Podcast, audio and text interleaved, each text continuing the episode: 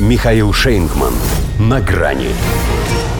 Морская волчица в ВМС США впервые всех матросить будет женщина. Здравствуйте. На грани. Пока за интересы Соединенных Штатов умирают те, кого они приручили, сами американцы могут продолжать эксперименты со своей собственной обороной, не опасаясь того, что враг застанет их в самый неподходящий момент трансгендерного перехода.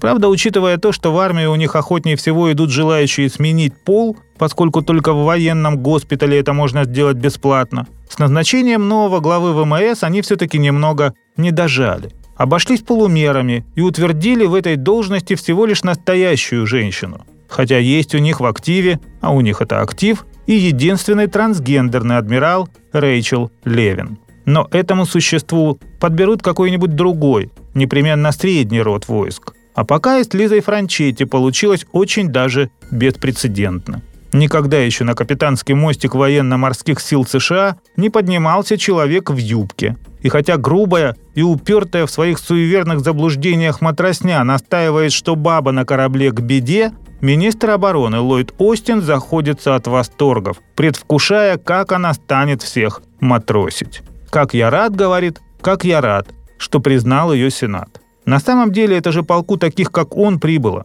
Людей, то есть коих прежде из-за цвета кожи или пола и близко не подпускали к высшим военным кабинетам. А теперь у них и первый темнокожий глава Пентагона, и первый такой же председатель комитета начальников штабов, и первая женщина, министр ВМС. Такое у них сейчас время первых. Точнее, время таких первых, при которых их армия уже стала второй – по версии американского издания US News and World Report, она уступила, чего никогда не бывало, верхнюю строку в рейтинге сильнейших русским. Все это, конечно, весьма условно, и, даст бог, будет оставаться таковым бесконечно, ибо реальное соотношение можно проверить лишь в полном контакте, а его результат уже известен. Мы в рай, а они просто сдохнут. Но они же прежде превозносили себя безусловно.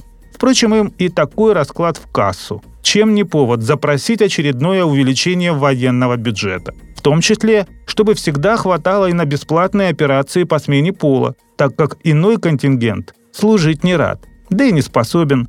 71% американцев призывного возраста не могут вступить в ряды вооруженных сил из-за лишнего веса, наркозависимости, судимости и отсутствия должного образования. Зато инклюзивностью своей, толерантной, США крушат армейские стереотипы и разрывают шаблоны. Они же уверены, что враг слишком далеко, чтобы порвать им кое-что другое.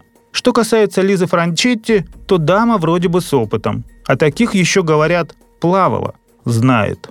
Бакалавр в области журналистики и магистр в сфере менеджмента. То, что надо для ВМС. Если, конечно, пиар – это все, чего им не достает. Морским волком ее, правда, при всем желании не назовешь хоть и четырехзвездный адмирал, потому что волчица, если по гендеру, или, как сказал по такому случаю в Асисуале Лоханкин, волчица старая и мерзкая притом. До свидания. На грани с Михаилом Шейнгманом.